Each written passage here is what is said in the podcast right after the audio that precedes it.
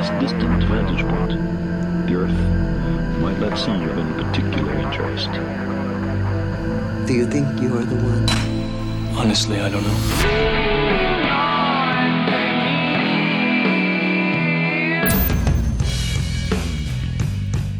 Hola, ¿cómo estás? Te doy la bienvenida a un nuevo episodio de Uno entre Mil, un podcast sobre el lado B del emprendimiento. Mi nombre es Matías Villanueva y te invito a que me acompañes a sumergirme en las historias personales de diferentes emprendedores. La idea de este espacio es conocer a las personas detrás de las empresas que la están rompiendo hoy día, pero que al igual que todos partieron desde cero. Aquí no te vamos a contar la típica historia de éxito y lo glamoroso que es emprender. Queremos descifrar por qué ese uno entre mil llegó a estar donde está y cómo fue su recorrido entre fracasos y éxitos. Antes de pasar a la charla, te cuento que si te gusta este podcast, te puedes suscribir y activar las notificaciones para no perderte ningún episodio y además apoyar el programa. Ahora sí, súmate a esta conversación y transforma este podcast en una ronda de cervezas para tres. Aquí estamos en un nuevo capítulo y tenemos de invitada a la crack Valentina Ursúa. Bienvenida, Vale, ¿cómo te va? Gracias, Mati. ¿Bien y tú? Bien, aquí estamos con mucho ánimo y entusiasmados de tenerte en el podcast. Igualmente, feliz de verte. Aquí estamos dándole el empuje a los emprendedores para que conozcan historias como la tuya que seguro lo, los van a motivar y les van a hacer comprender que el emprender es bonito pero que tiene también su lado B. Y aquí para comenzar voy, a, al igual que en los otros capítulos, a, dar algunos datos variados de ti para quienes no te conocen, de seguro te conocen mucho más que a mí, pero es bueno para personas que se están adentrando en este podcast saber a quienes vamos a invitar. Así que primero que todo, la Vale es una ciudadana del mundo, muy fiel a su esencia y a sus sueños como emprendedora. Esto la ha llevado a ser una destacada bloguera, una viajera empedernida. Además de ser diseñadora, fashionista, ella también es de La Serena, una pequeña ciudad de Chile donde yo también vivo, y es la mujer detrás del equipazo de soytendencia.com que es un gran referente del emprendimiento chileno. Ella viaja buscando tendencias, trabaja con su equipo y tiene una audiencia súper potente y comprometida. Aproximadamente viaja entre 5 a 6 veces al año, acaba de volver de uno de sus viajes y nos va a estar contando mucho sobre lo que es su marca personal Soy Tendencia, su emprendimiento Shop Soy Tendencia y varios proyectos más como Sexta Reina, entre otras cosas. ¿Hay algo por ahí que sumar, Vale? No, nada, está perfecto. Buenísimo. Aquí hacemos un buen trabajo con el equipo de, de, producción para indagar en la historia de los invitados. Y para dar inicio oficial a esto, para comenzar, nos gustaría hacer una pregunta que hacemos en general a todos al momento de, partir. Si hoy día tuvieras que elegir una palabra, ¿vale? Que te defina como persona o como emprendedora, ¿cuál sería y por qué? La palabra es pasión, sí, y me define a mí. Soy demasiado apasionada en todo lo que hago. O sea, puedo descubrir un deporte nuevo mañana y voy a darle con todo porque quiero vivirlo al mil. Eh, no sé, por la misma oficina o el emprendimiento, mi estilo de vida en general. ¿cachai? Más allá que la vale emprendedora. Soy demasiado apasionada. Creo, creo que eso es lo que mejor me describe. Sí, yo creo que también es una buena palabra, intensa también, yo creo que eh, está súper relacionada a la pasión y creo que eso está súper relacionado a, un poco a, la convicción que tú tienes como persona en cuanto a tus propios sueños eh, y con esto quiero hacer referencia a, tu inicio, donde estabas en la universidad y que según entiendo al momento de tu tesis te pusieron una nota 1.9, que la nota más baja de entre 40 personas que postulaban a su 60. título profesional. 60, más aún. Sí, la más baja. La más baja. Entonces, eso yo creo que a cualquier persona en su sano juicio la desmotiva y la hace pensar que el proyecto que tiene no, es, no va a ser exitoso. Pero en tu caso, esta dificultad, esta adversidad y esta calificación te empujó a, a, llevar a cabo tu sueño, tu marca, tu empresa. ¿Nos podrías contar un poco cómo, cómo fue ese, ese episodio de tu vida? Fue algo que me marcó cuático, Mati. O sea, bueno, tú cachai, pues tú, para la gente que nos está escuchando, con el Mati nos conocemos de afuera, conocemos un poquito nuestra adolescencia, por así decirlo. Y para mí, venirme a vivir a Santiago de un pueblo en ese minuto, hoy día Serena mucho más grande, pero fue súper puro. Eh, sobre todo meterme en una universidad donde mm, los prejuicios eran súper potentes, donde el estilo de vida era muy distinto al de un pueblo, ¿cachai? Y súmale a eso que me metí una carrera que nunca me gustó, que me metí por descarte, tenía 17 años y creo que tener, o sea, tomar la decisión de qué vas a hacer el resto de tu vida con 17 años es muy difícil. Y yo me sentía con demasiada presión, con demasiada frustración al mismo tiempo porque veía a todos mis compañeros súper decididos a qué estudiar y decía, oh, no tengo idea qué quiero, no sé para qué soy buena. Y al mismo tiempo debo reconocerte como, humildemente que yo sabía que quería, que tenía que hacer algo grande. Siempre me preguntan como, ay, ¿pensaste que ibas a lograr? Y yo, supieras lo que pienso de lo que voy a lograr en el futuro. Y para mí, súmale todas esas cosas que estaban pasando en mi cabeza, era muy difícil decir, ¿qué voy a estudiar? ¿Qué voy a estudiar? Y después cuando finalmente por descarte, porque siempre me gustó la ropa y qué sé yo, mi mamá es diseñadora, me metí a diseño gráfico, fue una carrera que no me costó. Tiro, o sea, no se me hizo fácil y nada, pero no me costó, entonces era una carrera que podía sacar, pero había algo que me faltaba, que era lo que tiene que ver con tu primera pregunta. Me faltaba sentirme apasionada. Y ahí creo que me di cuenta que yo era demasiado apasionada y por primera vez estaba viviendo algo sin pasión. Me sentía muerta. Yo describo mi paso por la universidad como alguien que le trabaja a un viejo, a un, jefe que odia ahí por cinco años. Yo lo pasé pésimo. Pero había algo en mí que me decía que yo tenía que estar ahí, que yo tenía que pasar por eso, que ese proceso era necesario para mi aprendizaje, que tuviera paciencia, en fin. Y me banqué los cuatro años, cinco años, y después cuando llegó el momento de hacer mi tesis, vino esta iluminación de crear Soy Tendencia, y ¡paf! Nací en Chocapic. ahí creé Soy Tendencia, me pusieron un 1.9 y empezó toda esta lucha de, de empezar a escucharme a mí. Ese fue como el gran proceso, yo creo que, que de aprendizaje en la universidad. Fue una alerta que, vale, en la vida te van a, a tirar abajo siempre, van a haber mil personas que van a opinar y eso le pasa a todo el mundo. Y mi gran aprendizaje en esos años fue como, bueno, en verdad tenéis que seguir tu corazón, que de hecho es la frase de su tendencia de mi empresa. Sí, ¿no? Y, y súper bueno, me, quedo y, y me hace mucho ruido ahí lo que tú dices de, de escucharse a uno mismo también, porque a veces uno tiene la tendencia de escuchar más la opinión de los demás, eh, las instrucciones de los demás o lo que te pueden sugerir si va a funcionar o no va a funcionar, pero cuando existe esta pasión que tú dices y escucha uno su corazón y esa vocecita interna que, te dice que puede resultar, eh, creo que es clave porque no tenemos control sobre lo que va a suceder, pero sí tenemos control sobre las decisiones que nos hacen bien. Eh, y entre trabajar en algo que no nos gusta y tener un tremendo cargo y quizás no tener un beneficio económico directo y inmediato, pero sí estar haciendo lo que te gusta, creo que es mucho más satisfactorio y algo que nos lleva en algún momento a la tumba mucho más felices y, es por donde debería ir un emprendedor hoy día que, que tiene ganas de hacer lo que le apasiona y, seguir ese rumbo. Yo te diría que cualquier tipo de persona, porque estamos súper acostumbrados a que el resto opine de nuestra vida en todo sentido, desde cómo encontré que me veo con esto, mm, yo me cambiaría la chaqueta y tú vas y te la cambiáis. O qué opináis de mi pololo, ¿te gustó? Mm, sí, sabéis que no me cayó tan bien, no. Y, y, la gente le afecta eso. ¿Y qué pasa? Es porque yo me di cuenta en el proceso de la universidad que interfirió absolutamente en todos estos años de emprendimiento que yo necesitaba vivir ese proceso de autoconocimiento, ¿cachai? Que necesitaba conocerme tanto para escuchar primero a mí, porque tampoco quiere decir que dejéis de escuchar a las personas que tenía al lado. Porque las personas que tenía al lado y que realmente te aman, sí van a querer siempre lo mejor para ti. Pero me ayudó a primero escucharme a mí y después saber qué quiero escuchar, con qué me quedo, qué tomo, pero yo tomar mis decisiones, ¿cachai? Y eso encuentro que en general, en el país en que yo vivo, no se ve comúnmente. La gente empieza a armar su vida en base a lo que opina el, el entorno en el que viven. Y esa cuestión, yo te juro que así yo dije, no quiero esto, no quiero esto, no quiero esto. Y por eso gran parte de todo lo que hacemos es ligado al, en verdad, sigue tu corazón.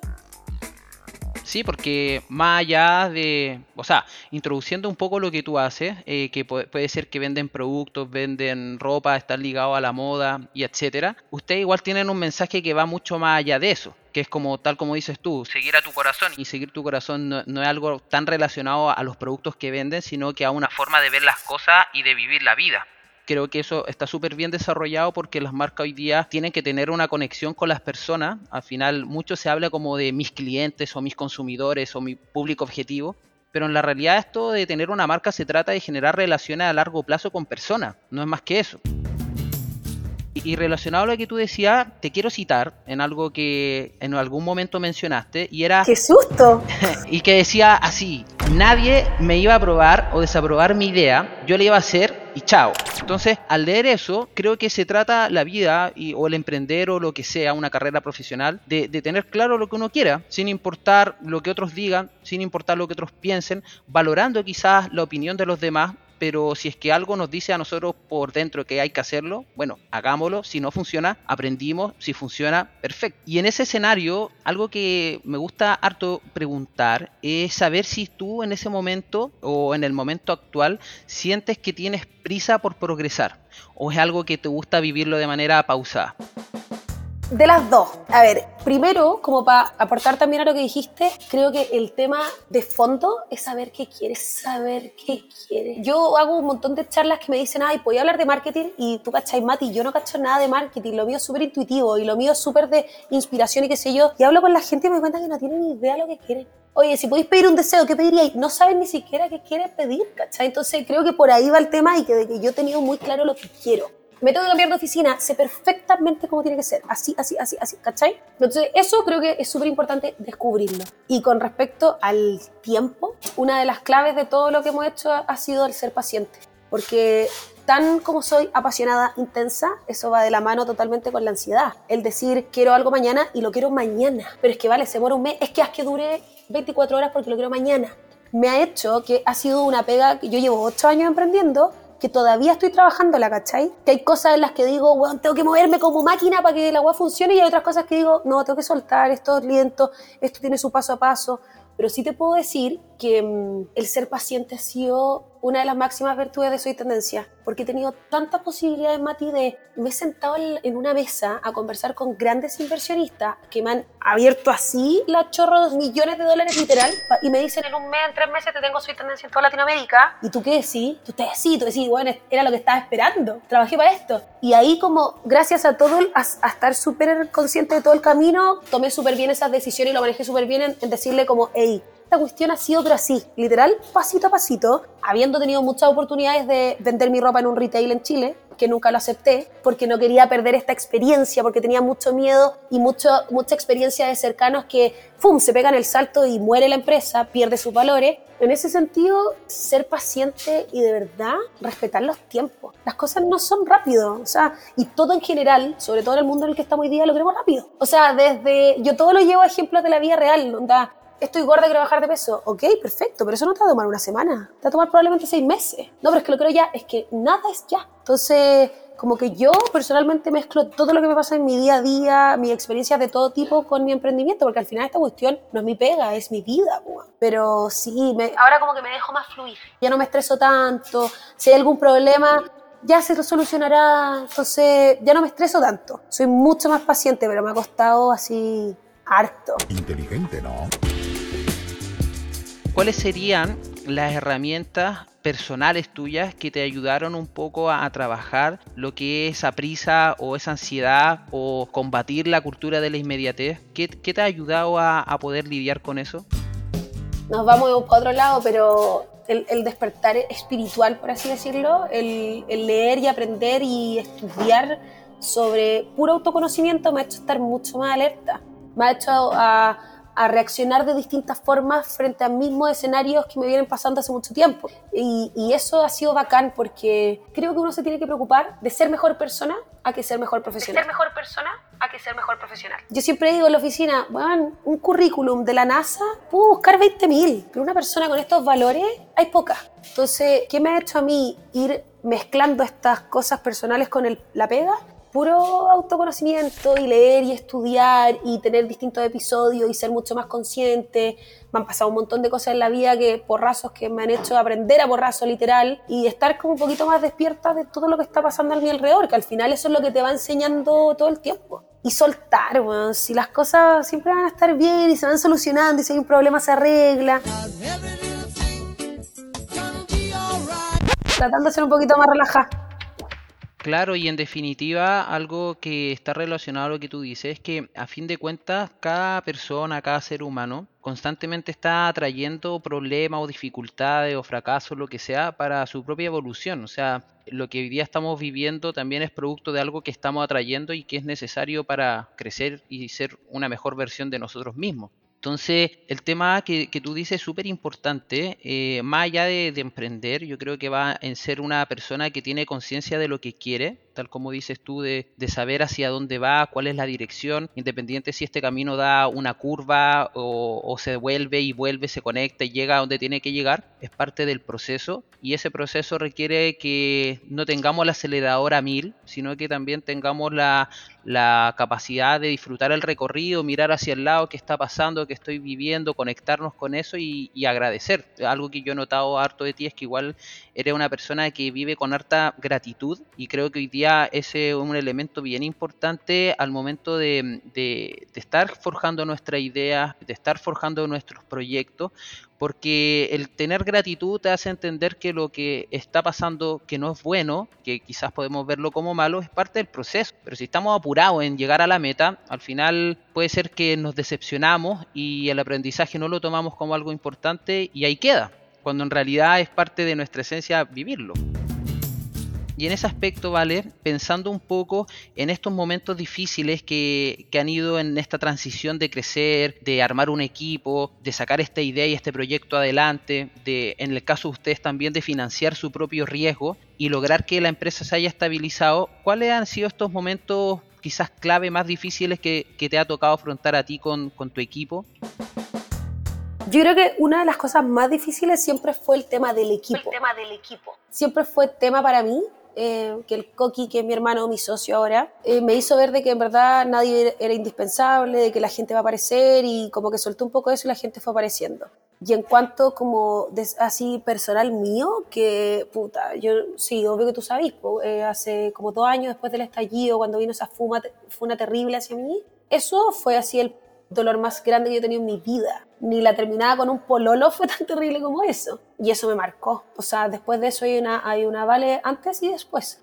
Y fue cuático porque ahí me di cuenta que pucha que está ligado mi empresa a mí porque chorrió, po. O sea, todos se vieron afectados. O sea, todos tuvieron problemas en la casa por eso, ¿cachai? Y mmm, yo no quiero que esto sea así. Yo no quiero que soy tendencia a la vale. También me di cuenta y hoy día fue muy feo lo que me hicieron, no me voy a ir a lo puntual, pero tengo, o sea, mi familia, porque tú quedó súper dolida, o sea, fue como que si hubiera sido para mi hermana, por ejemplo, lo mismo, y mi hermana sigue con un rencor hacia esas personas, yo, bueno, te lo juro, aunque no me creáis, que les agradezco, porque fueron parte de hoy día, Mati, de verdad ya no me aferro a esta cuestión. Emprendo porque es mi pasión, porque lo paso bien, porque estoy creando una cuestión súper bonita, con sentido, pero no es mi vida. Pero no es mi vida. Delegué un montón. Yo me voy de viaje, me voy de viaje. Mi prioridad es estar con mi familia, por ejemplo. Yo antes era, no, no, no, no puedo ir a la comida familiar porque tengo que estar trabajando. Entonces, eso me hizo, que fue el gran dolor de mi vida, o sea, yo muy pocas veces he hablado de esto, me hizo subir 10.000 peldaños. Eso, de nuevo, vuelve a lo mismo, como de que ya, si te pasan estas cosas, pierta, ¿por qué te pasan estas cosas? Hay algo que cambiar. Entonces ahí, por eso soy tendencia ha sido muy, es una empresa cero tradicional, es muy la Vale en el sentido de que va muy ligada al proceso personal de la Vale, por así decirlo. Y la vida así, weón. Un día te va bien, un día te va mal. Lo importante es que tengáis claro que las cosas siempre pasan, todo pasa, nada es terrible. Y aprender de todas esas weas, porque te va a pasar siempre, siempre, siempre, siempre, siempre pero ahí hay un aspecto bien importante de tu, de tu propia personalidad y tu propio trabajo personal y de, autoconocimiento y es que todo pasa por algo. Tal como dijimos a veces estos problemas son necesarios para nuestra evolución. Independiente de lo que nos pasa esto nos hace progresar y hay ciertos momentos de la vida en que no podemos controlar y que son los que más nos hacen progresar y que son necesarios nomás. Y tal como tú dices hay hay un quiebre, eh, la Vale que tenía cierta visión, hoy día es una Vale totalmente distinta y al final, claro, uno puede quedar con un rencor, pero también ahí está el factor importante que mencionamos de la gratitud, o sea, agradecer que si esto me pasó ahora, mejor me pasó ahora y puedo ver las cosas distinto, aprovechar otras cosas de mi vida, mi familia. Todo el rato, Mati, no le veo nada malo a lo que me pasó, por más dolor que sentí, porque puta que lo pasé mal. O sea, Mati, yo estuve Una semana entera metida en una pieza oscura. Nadie sabe esa wea. Una semana entera metida en una pieza oscura, sin poder salir. Y me quedo con puras cosas buenas. Así que fue absolutamente necesario. Y, y, por una parte está ese crecimiento que te dije, pero por otra parte también está el... Te das cuenta que no hay que juzgar a nadie, te das cuenta que nosotros conocemos esto, pero en verdad no sabemos nada de esa persona como para poder emitir un juicio. Y te das cuenta que todo el tiempo estamos emitiendo juicios de que, ay, ¿por qué la Juanita no llega a trabajar a las 9? Ah, tercera vez que no viene. ¿Y qué sabes tú si la huevona chocó? ¿Sabes tú si tuvo un problema en la casa? Entonces, eso es así como... Ese fue mi otro crecimiento acuático, que te juro que hoy día no juzgo, pero lo intento, estoy trabajándolo, pero ese fue un gran aprendizaje. No juzgar, weón, vive todo el rato, weón, vive tu vida, preocúpate de la tuya, que es la única cosa que puedes controlar. Hasta ahí nomás, porque tampoco la puedes controlar tanto, pero ¿qué te preocupáis del resto, cachai? Claro, y al final ese afán, afán de control, búsqueda de perfección, es miedo. Y es súper recurrente hoy día los emprendedores como tú, como yo, como quien escucha este podcast, el, ese afán de control que nos hace tanto daño por creer que podemos pensar y proyectar y materializar todo lo que se nos ocurre cuando en realidad la, la vida no es así. Oye, vale, y pensando eh, en este tema de, de, la sintonía que tenemos con nuestro propósito, con esta, con esta conexión con lo que hacemos desde adentro y después lo transformamos en un negocio hacia afuera. ¿Cómo viene o cómo se da el proyecto, tu, o sea, el proceso tuyo de inspiración y de creación? ¿Cómo parte? ¿Cómo va avanzando? ¿Cómo se transforma una idea en un proyecto y cómo lo llevamos a cabo? Sé que siempre eh, me preguntan eso y, y, de verdad cada vez que me lo preguntan invento una nueva respuesta porque no sé qué decir, porque fue súper intuitivo, Mati, súper, o sea, yo lo que tenía claro que es algo que tengo claro cada vez que queremos lanzar algo nuevo, es que realmente tiene que ser algo nuevo. Yo me acuerdo en época del colegio, cuando te contaba al principio que yo estaba frustrada porque no sabía qué estudiar, pero sabía que quería hacer algo grande y que iba a hacer algo grande, yo me acuerdo, ¿cachai lo que pensaba? Yo decía, ¿qué voy a inventar? Messenger ya está creado, Google ya está creado. Eso yo pensaba cuando tenía 16 años. ¿Qué voy a inventar si está todo creado? Yo sabía que tenía que inventar una hueá grande, pero tenía muy claro que tenía que ser una cuestión nueva mi único proceso de inspiración fue ese sueño, que era crear algo nuevo. ¿Y cómo me inspiré? Bueno, mi hermana eh, vivió muchos años en Italia y yo, la via yo viajaba muchas veces a verla, mía meses para allá y cachaba mucho lo que pasaba en Italia con respecto a las redes sociales, moda, que llegó tarde a Chile. Entonces cuando yo, ponte tú, abrí el Instagram, fue justo cuando llegó a Chile y ahí empecé a agarrar, agarrar, agarrar y fui yo creo que el proceso de creación, Mati, para serte honesta, no tenía idea para día a la micro. Yo solo sabía que lo estaba pasando bien, que cuando inventé la tesis en la universidad esta cuestión era mi pasión, me apasionaba y lo estaba pasando bien y era algo con moda, entonces estaba feliz. Pero no tenía idea para dónde iba la micro, ¿cachai? Solo tenía el sueño lejano que era hacer algo grande y nuevo. Y cómo me inspiro o cómo me inspiré en ese minuto fue 100% estar alerta a lo que pasa a mi alrededor. O sea, yo puedo recibir gente acá en la oficina y me gusta cómo está vestida o me gusta cómo, cómo estaba escribiendo en su planner o en su agenda y se me ocurrió una idea para la próxima colección. O no sé, pues, vino alguien a la oficina con unos brillitos y eso me recordó cuando mi mamá me ponía brillitos, ay, hagamos un juego para niños, te voy a inventar. Entonces, el proceso de inspiración es como de verdad estar con los ojos abiertos. O sea, yo soy de las minas que eh, si, tengo, si llego a una ciudad y tengo que viajar tres horas al hotel, tú dices que yo cierro los ojos. No, todo el rato. ¿Cómo, cómo voy a cerrar los ojos? O sea, encuentro que la inspiración puede llegar en cualquier momento, ¿cachai? Y la otra como parte de inspiración o fuente de, de, no sé, de creación, por así decirlo, es estar sola. Y cuando estoy sola, estoy ahí con mi, tengo en mi iPad la cuestión de notas y cuaderno, lápiz, escribo, escribo, escribo, escribo, escribo. Eh, ponte tú, no sé, yo sueño un montón tengo mi bitácora de sueño y he soñado cosas que he hecho realidad después la pega. Cosas estúpidas como el diseño de una bolsa, ¿cachai? Entonces siempre tengo al ladito algo para poder aterrizar esa idea. Bueno, se dice que cuando uno sueña está el hilo de plata y uno viaja en el tiempo, así que a veces uno materializa lo que pudo ver del futuro. Como sé que te gusta harto ese tema medio budismo, como que se da eso también. El mundo de los sueños es, un mundo donde muchas personas igual encuentran inspiración, estaban soñando algo, despiertan, toman la guitarra y componen quizá el éxito de su vida. Y, así se da. Algo, algo nada que ver el emprendimiento, pero si a alguien le interesa Datos Freak, lo que tú dijiste, el hilo de plata, que tiene que ver con un poco los viajes astrales, por así decirlo. Pero en teoría ese hilo de plata no existe. Porque, ¿qué pasa si se corta ese hilo de plata? Fue algo que yo trabajo harto eso y te lo juro que eh, la idea yo sé que vienen de... Es que me voy a ir para otro tema, pero si a alguien le interesa, si a alguien le interesa, investiguelo. Sí, yo saco muchas ideas de otros planos, ¿cachai? Y yo sé que la web existe, pero tampoco me da miedo. Por eso no, no, tengo el hilo de plata en mi cabeza porque no hay nada que me amarra eso. Yo estoy viviendo esto, ¿cachai? Y si puedo conectar eso, bacán, pero voy y vengo. Y por eso me gusta mucho pasar tiempo sola, por eso me gusta mucho estar despierta, ver a la gente, porque identifico cosas en la gente que veo en mí. Por eso creo que la mejor fuente de inspiración es estar en calma, que muchas veces la gente no puede estar en calma. Estar sola, salir a caminar, leer tu libro, weón, mirar el techo, mirar el techo. Estoy como bien alerta de esas señales, por así decirlo. Claro, y, y es súper es heavy todo eso, porque recuerdo como una frase de las que dice Jim Carrey, Jim Carrey actor, In case I don't see ya, good afternoon, good evening, and good night.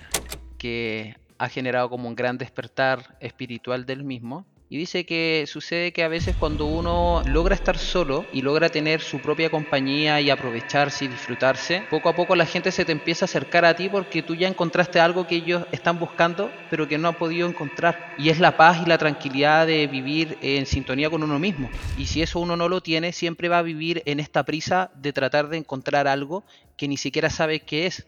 Pero cuando ya lo encuentras, sientes que estás en el momento adecuado, haciendo las cosas adecuadas y eso es lo que te conecta con quizás lograr los resultados adecuados también. Sí, qué bacán, eso, me encantó. Así es. Y yo creo que no esto no es irnos como por las ramas, yo creo que este tipo de conversaciones también hay que hay que liberarlas y, y darle su espacio de que son necesarias igual, o sea, como que a veces uno no quiere comentarlo con todo, uno dice ya está pelando el cable, pero en verdad son temas re importantes que te ayudan a que todo funcione y si ese engranaje no está dando vuelta, en verdad el, el motor que, que, tenemos no va a funcionar al 100.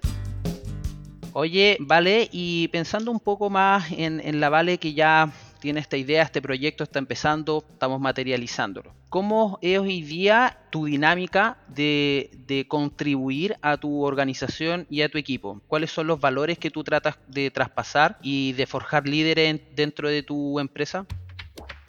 Bueno, hoy día nosotros somos como 12 personas. Es súper difícil tu pregunta porque, bueno, la gente que no me conoce, yo salí del, de La Serena, salí con 17 me titulé con 21, 21 y me puse a emprender al toque. O sea, tampoco tuve un referente que yo diga, quiero eso. Quiero eso. Todo ha sido un invento, Mati. Ayer vino mi mamá a la oficina y, vale, tenéis que ser así, así, así con tus trabajadores. Y yo es que no sé cómo es eso y no quiero eso. Yo no quiero que esté la Vale y fa, yo quiero que estemos así. Yo no quiero estar en una, en una cuestión distinta, yo quiero estar así. Porque quiero que todos se sientan parte de esto y en verdad que todos se sientan que son dueños de esto. Yo no hice esta cuestión para crear un imperio ni mucho menos, porque lo paso bien lo disfruto. Entonces, ¿qué es lo que quiero crear? No sé si lo tengo tan claro hoy día, eh, pero solo quiero que sean buena gente. Quiero trabajar con personas, ¿cachai? Hoy día yo me preocupo mucho más de cuando veo a alguien y puedo decir que ese alguien podría haber sido criado por mi misma mamá, podría ser mi hermano, lo quiero. Yo no quiero un weón que sea un máster crack, ingeniero, va, no me interesa tanto. Yo prefiero un gallo que sea empático, que sea aterrizado, que sea ordenado, que mmm, tenga buena comunicación con la gente, que sea honesto, ¿cachai? Yo de verdad hoy día lo que busco es que tener buena gente y otra cosa que es súper importante que también es lo que busco en mí es que cumplan sus sueños. Hoy día estamos en una sociedad donde, como hablábamos antes, todo es tan rápido y yo me meto a una empresa porque después me quiero ir de viaje seis meses al sudeste asiático o porque después quiero emprender y hacer lo mío puta, invitar a la gente como a volver a soñar, ¿cachai? Y, y yo hoy quiero soñar con mi gente. A mí no me interesa crear una mina de oro, ni mucho menos. O sea, ocho años, toda esta cuestión ha sido así. Y quiero que la gente también sueñe, ¿cachai? Que cumpla sus sueños acá. Que no sienta que está trabajando en una empresa estancado. Que si el día de mañana una diseñadora quiere crear algo, buena, hazlo. Oye, es que soñé con pañuelos de Soy Tendencia. Hazlo, cotiza, hagámoslo. En serio oye, es que quiero cambiar el logo de su tendencia, proponme, ¿cachai? Entonces, como que se sientan realizados y que estén contentos. Ser profesionales y pasarlo muy bien. Sí, y de hecho que ese es el gran paradigma, porque de repente igual le entiendo yo la dinámica de, de cómo tu mamá puede concebir hoy día los negocios bajo una estructura distinta, edades, mm, contextos, etcétera. A mí me pasa bien similar también con mi mamá en ese aspecto. A veces tomo, le pido su opinión en algunas cosas, discrepo, acepto lo que ella me dice, quizás no lo comparto, pero sí me voy dando cuenta de que la visión que quizás tenemos tú, yo o gente de una edad similar es algo de crear un espacio donde las personas se puedan realizar y se sientan parte de algo que es más grande que tú, que yo, sino que algo que hacemos en conjunto. Y las empresas que hoy día no tienen esa visión se están limitando y las empresas que la tienen rápidamente avanzan, son más, más dinámicas, fluyen y crecen, dejando atrás un poco esto. Y es lo que va pasando con organizaciones innovadoras que crecen, derriban puertas y, y eso produce cambios y, y, y, tensiones, no sé, pensemos en el Uber y todas estas cosas así. Pero, pero va pasando eso y que una buena organización con un buen equipo funciona de mejor manera y por ahí me quiero detener porque en tu caso, hoy día el Coqui, tu hermano Joaquín, eh, es socio tuyo. en un principio no era socio, pero ¿cómo es esta dinámica también de emprender en familia? ¿Cuál ha sido tu experiencia?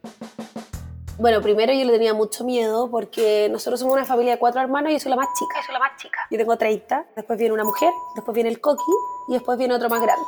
Cuando yo empecé este emprendimiento partí en nada, pues no cachaba nada, no sabía lo que era el IVA, era un desorden de ideas. Y el Coqui, que es mi socio ahora, estaba, había llegado a un viaje largo, estaba buscando pega y no encontraba.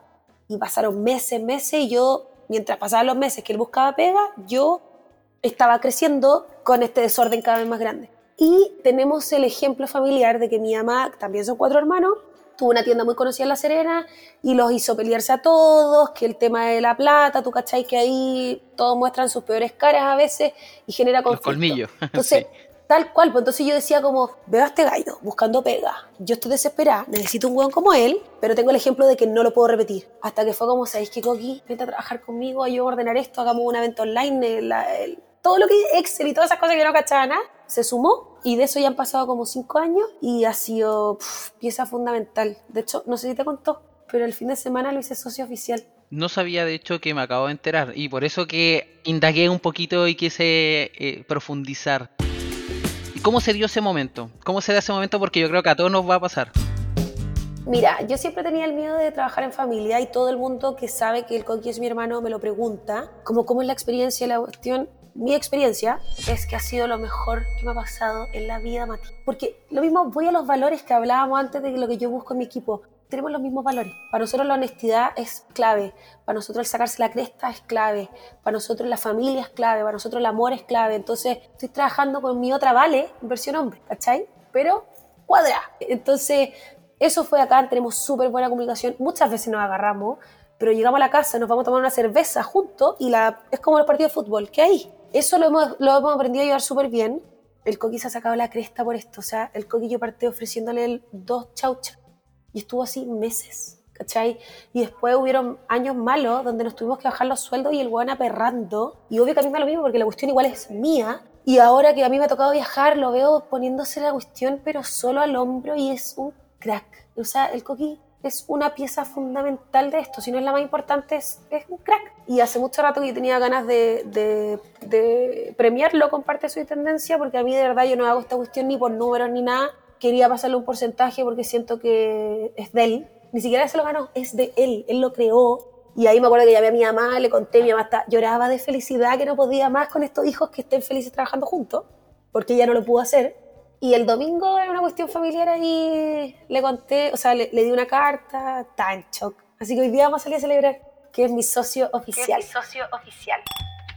No, felicitaciones y, creo que es súper valorable también de en tu posición cuando uno es capaz también de, de, compartir el éxito y hacer a alguien parte de eso. Porque a veces igual podemos estar en esta dinámica de que ya esto lo creé yo, yo lo forjé, yo lo fundé, pero también el partido no se gana, a ti que te gusta el fútbol, al final no se gana solo, necesitamos a alguien. Mati, yo cuando partí emprendiendo era un pulpo. Y creí, eso fue algo que me, que me ayudó a soltar después de este último tema que te conté y sobre todo la pandemia. Yo quería hacer todo. Yo quería hacer todo. Contrataba a una niña para que hiciera los paquetes y yo, no, estás haciendo esto mal, esto es así, se dobla el papel así, tienes que ponerle esto. Y así muchos años. Entonces, no, no se llega solo a la meta. No. Uno tiene que aprender a cachar, que eso a mí me ayudó mucho, aprender a cachar cuáles son mis fortalezas, para qué es lo que soy buena, para qué estoy acá y darle duro a eso, ¿cachai? Y el resto buscar oye, necesito a alguien en número, necesito a alguien en Delegar. esto. Delegar y empezar a armar equipo porque no podía hacerlas todas, no podía. ¿Y con qué te estrellaste tú que dijiste ya, vale, detente, este es momento de delegar y confiar en las personas? Yo creo que la pandemia. Yo creo que la pandemia. Pero más allá de por crecimiento de pega, fue como por crecimiento mío personal, que yo me fui a La Serena, estuve cuatro meses ahí haciendo cuarentena y me di cuenta que eso era lo que quería en mi vida, priorizar mi vida. Y yo en ocho años nunca he priorizado mi vida hasta ahora. Y ahí me puse yo como prioridad y a la pega como segundo. Entonces, confiar. Eso más que delegar, Mati, a mí ha sido confiar. Confiar. Confiar en el sentido de que, oye, me voy de viaje a Turquía, que vengo llegando, y nos habíamos cambiado recién a esta oficina. Solucionenlo. Confío en ustedes. Es que vale, tenemos que ver los colores de esto. Véanlo. Sé que les va a quedar bien, ¿cachai? En vez de decir, quiero que tú veas esto, quiero que tú veas esto, ¿cachai? Entonces, si lo hacís parte, pues, bueno. Entonces, también así, cuando vean algo que está malo y que hay que arreglarlo, se van a hacer cargo. No van a esperar que alguien les diga, oye, ¿podía arreglar esto? Entonces, la pandemia para mí fue como culmine y me ha ayudado harto y ahora siento que tengo que poner en práctica todo lo que aprendí en esa cuarentena, ¿cachai? Oye, y, pensando ya, eh, no es la Vale que está viajando, no es la Vale que está en Turquía, porque finalmente igual es parte de tu trabajo y tu estilo de vida. Pero cuando estamos aquí, en Chile quizá, y hay que estar trabajando y, y estás en la oficina, ¿cómo es tu rutina del día? ¿Cómo, cómo comienza, cómo sigue y cómo termina? De partida todos los días son distintos y eso es la raja, me encanta, me encanta hacer de todo. De partida yo soy la que está en todas y no está en todas. Ponte tú, el equipo se divide en dos partes, creativo y comercial. Entonces, tengo reuniones con ellos, inventaron algo, "Mm, me gusta, pon este color, oye, tenemos una idea para esto, vos. Entonces, como que estoy en todas. Entonces, está la, la Vale, que es la encargada del e-commerce y los envíos. Vale, ¿qué color le estáis poniendo a las compras? Este olor, "Mm, sí, me gusta bien. Oye, ¿qué regalito está? Entonces, estoy en todas. ¿Ya? Y cada vez que llego a la oficina, trabajo mucho en mi casa, me despierto muy, muy temprano, trato de tener mis pendientes listos antes de estar en la oficina, que eso es algo que tengo que mejorar, y en la oficina soy como que estoy a la disposición. Oye, esto, esto, voy para allá, voy para allá. Una parte muy, muy importante es crear, es la que más me gusta. De hecho, es como, weón, tenemos que hacer las nuevas cajas del próximo año. ¿Qué inventamos? Yo me, voy en mi soledad de mi departamento y se me ocurre algo. Y después vengo y lo desarrolla el equipo, ¿cachai? Entonces, eso es bacán. Siempre quise lograr eso, Mati. Como tener ideas y ¡fum! Y me gusta ese proceso tuyo porque de lo que uno puede ver, a veces vas, cerraste la puerta del departamento, agarraste tus post-it, cartulina, a la pared, al suelo y a trabajar. Porque no siempre fluye al tiro también. No, pues hemos- no, si ya te dije que lo de ser paciente lo aprendí. Solté esa cuestión, oye, tengo una idea. Bueno, hay que hacer una caja para diciembre. La caja, la caja. No llega, llega septiembre y no hemos hecho la caja. Puta, quizás no es para diciembre, po. quizás es para enero, o quizás es para febrero, para el Día de los Enamorados. ¿Hemos hecho una caja el Día de los Enamorados? No, nunca. ¿Y por qué lo hacemos ahí? Si fluye para febrero en vez de estar ahí urgida para... ¿Cachai? Como que ya no me estreso. Encuentro que todo es tan perfecto, como que entendí esa weá de que todo es perfecto. No puedes remar contra corriente, entonces como que ya voy soltando las cosas que no van resultando y no me estreso. Y ahí decías que te despiertas bien temprano. ¿Con una alarma? ¿O es que ya tu alarma natural te despierta y te dice, listo, es momento de comenzar otro día, motivado, subamos el cerro, vamos a la oficina, tengamos reuniones, creemos cosas? no con una alarma, pero toda la vida me desperté temprano. Me leí un libro, que quizás lo cacháis, El Club de las 5 de la mañana, y me metí en la secta del Club de las 5 de la mañana. O sea, me despierto a las 6, me despierto. Y bueno, los fines de semana cuando no pongo la alarma, igual me despierto súper temprano sola. Pero trato de que no pase más de un día sin despertarme a las 6 de la mañana. Y mm, me gusta porque es mi momento del día. O sea, de 6 a 8 tengo dos horas donde cocino, leo, hago deporte y nadie me molesta, ¿cachai? No estoy estresada de que hay un WhatsApp que no respondido. Me encanta esa parte de mi rutina. Es mi espacio, es mi, es mi tiempo. Claro, porque bueno, a, la rutina también le, le podemos llamar hábitos, rutinas, rituales, recordatorios, como uno le quiera llamar. Pero mm, pensando un poco también en eso, hoy día, ¿cómo aprendes tú? Eh, ¿Un podcast, un canal de YouTube, libros? Soy muy visual. YouTube es mi mejor amigo. Soy de las minas de que, no sé, pues, tú ahora me, me encanta, me encanta leer cosas que me gustan, porque en el colegio no me leí ningún libro, ni el papelucho. Me gusta el libro para rayar. Cada vez que tengo un libro físico, los rayo todos. Puedo pasar datos. Eh, hay una aplicación de Amazon de audiolibro que la pagué y una vez al mes me bajo un libro y escucho. Y cuando cocino, por ejemplo, o cuando voy en el auto, no sé qué, escucho el libro. Y YouTube porque cada vez que hay algo que no sé, que puede ser una palabra que me dijiste tú en esta conversación, la anoto en mi lista en WhatsApp y pum, después voy a YouTube, ¿qué significa esto? ¿Cachai? Me gusta mucho eso. Puedo estar en una conversación y hablan de un tema de que me considero ignorante, anoto, busco, pero visual.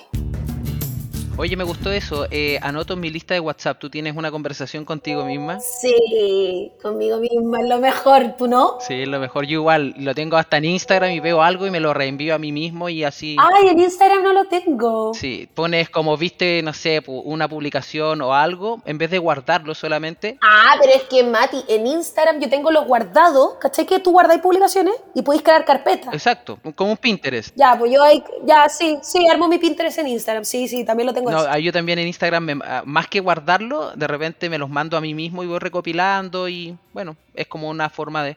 Pero me gusta eso también, sí es bacán porque al final a muchas personas de las que entrevistamos le hago esas preguntas, oye, ¿estáis anotando en alguna bitácora, en una agenda, en una planner o tenéis conversaciones contigo mismo? Y, y todos caen en lo mismo porque al final uno vive con tanta bulla eh, y tanto contenido y publicidad que te invade que al final a uno se le olvida las cosas y uno tiene que tener la manera, no sé, lo anotaste en la servilleta, en el WhatsApp, en el mail, en un blog de notas, algo tiene que haber. Mati, si alguien se siente identificado, mira, yo soy la típica mina estresada por naturaleza. O sea, tú me puedes eh, chantar en una playa una semana sin hacer nada, igual me voy a estresar, porque me tengo que levantar mañana al tour, ¿cachai? Es como, ya está todo listo para el tour, soy así. Entonces, la lista de WhatsApp ha hecho que ese nivel de estrés baje. ¿Por qué? Porque si tengo que sé que tengo que hacer 10 cosas para mañana, yo estaría conversando contigo y estaría pensando, ya, termino esta entrevista y después voy a ir a hacer esto, después voy a esto, después termino, perfecto. Las escribo en el teléfono y las saco de mi cabeza. Y cada cierto tiempo, porque las archivo al principio en el WhatsApp, o sea, es lo primero que yo veo, me meto, ah, tengo pendiente esto, entonces ya no es preocupación. Por favor, háganlo, por favor, háganlo. Sanidad, sanidad mental. Bueno, algunos hace, ocupan el calendar. Tenemos que encontrar la manera más cómoda, pero hay que hacerlo, porque si no, nos estresamos y nos sobrecargamos de información y eso nos hace daño. Y hablando de daño, si pudiéramos cambiar algo en el mundo laboral, en el emprendimiento, que le está haciendo daño a las personas, ¿qué cambiarías? la ambición. Porque está de moda emprender. Y hace 20 años, cuando tú emprendías ahí, siempre lo digo, pero hace 20 años tú emprendías y eras un pobre muerto de hambre, pobrecito, te está yendo como el orto, ¿cachai? Y ahora es como, veía a alguien que emprende y es como, qué bacán, está cumpliendo sus sueños, está forrando. Error, ambas definiciones. ¿Qué pasa también? Que me doy cuenta cuando voy a universidad, qué sé yo, Tú le pregunté a cualquier pendejo de cuarto año de cualquier carrera qué quería hacer cuando salgáis, emprender. ¿Por qué? Porque voy a ser financieramente libre, porque voy a cumplir mis sueños, porque... Y después lo hacen y se dan cuenta que no es así, porque es lejos el camino más difícil. Entonces, ¿qué cambiaría eso? La ambición que hay detrás de emprender, weón, que está totalmente errónea a mi parecer, ¿cachai? Y conozco mucha gente como, weona, ¿cuánto te demoraste para tener esos seguidores? ¿O cómo lo hiciste para ganar más plata? ¿O cómo lo hiciste para comprar? No sé, como, weona, no hice nada, nada de eso estuvo en mi cabeza, ¿cachai? Yo hice esto porque me hacía feliz. Porque les hace mal a ellos, ¿cachai? Sobre todo a ellos. Claro, es como que lo que lo que llega llega en consecuencia de tu persistencia también. No, no, no de que mi afán era el dinero, mi afán era el auto último modelo, nada de eso. Oye, y aquí en el podcast tenemos una sección que le llamamos el momento Matrix. Momento Matrix. Y una pregunta recurrente que hacemos es que nos metemos en el modo Matrix y, y, me gustaría saber cuál es tu pastilla roja, es decir, cómo te desconectas tú hoy día de la Matrix para recargar energía y para lidiar con los problemas típicos de nuestra sociedad que son la ansiedad, la depresión o la procrastinación, entre comillas, la flojera. Mi momento Matrix, pero literal, es cuando me subo a un avión, porque ahí no tenéis señales. O sea, es el momento para, de verdad, no hay excusas para descansar. ¿Cachai? No, no tengo señal para el correo, nada. Y mi momento Matrix, más allá en mi vida real, es la naturaleza. Estar en contacto con la naturaleza, escuchar la naturaleza, mirar la naturaleza. Que todos mis sentidos estén en contacto con la naturaleza. Ahí, weón, me, me, me puede llamar el presidente de Chile y no le contesto. Ese es mi momento de desconexión. Llámese naturaleza, subir un cerro, ir a surfear, y salir a caminar, andar en bicicleta. Ver una puesta de sol, ir a comprar al negocio que tengo en la esquina. Esos son mis momentos de desconexión. Y también aquí tenemos en el podcast una sección que viene a raíz del nombre que es el lado B. Son tres preguntas y la primera de ellas es ¿qué es para ti hoy día, porque esto va cambiando en el tiempo, lo menos glamoroso de emprender y por qué? Es que glamoroso, no encuentro que emprender sea glamoroso, pero lo menos glamoroso de emprender es que tenés que ser muy aberrado en el sentido que de verdad tienes que ser un maestro chasquín, hacerlas todas. Y hay gente que no nace para eso. Por eso yo creo que emprender se nace. Y lo menos glamoroso es eso. Lo menos glamoroso es que tenéis que o sea, yo hasta el día de hoy, y es algo que no quiero cambiar, que limpio el baño, tengo que barrer, tengo que limpiar, eh, lavar la losa, tengo que después terminar eso, ir a la reunión con el gerente de cualquier empresa. Entonces, lo menos glamoroso que mucha gente cree que de repente va a emprender para pasar rápido por eso y llegar a estar así. Eso no, no, eh, no lo he visto todavía. El que emprende es un maestro chasquilla, es aperrado, que al mismo tiempo me encanta, pero de repente muchas veces es algo que la gente no ve. Claro, y allá está el problema también del marketing en que el emprender se ve como una actividad donde, claro, ganas libertad, pero también a veces se produce este efecto inicial, sobre todo, que no eres emprendedor, eres un autoempleado. Y trabajando horas y horas y... 24/7. 24/7 sin desconexión total. Oye, vale, ¿y cuál ha sido un cagazo que nunca hay contado en público y que claramente no fue publicado en el bonito mundo de Instagram? Puta, es que lo hemos publicado todos, Mati. Me encanta publicar cagazos. Hay varios. Por ejemplo, la caja, la caja Baisoite, que es uno de nuestros emprendimientos. Primero, nosotros maquilábamos la caja en nuestro salón de eventos y nos mandábamos mil cagadas, llegaban, llamaban 200 minas que le faltaban productos y lo hacíamos pésimo. Ya filo, ahí invertimos y nos mandamos todos los productos a un centro de maquilado, entonces lo que hacemos hoy día es que todos los productos llegan para allá, nosotros vamos, le mandamos un video y le decimos, ya Juanito, la caja se tiene que envolver así, ok, y él lo hace. Y una vez, el, coqui era la caja que estábamos haciendo con la conia churra, ¿la cachai de la conia churra?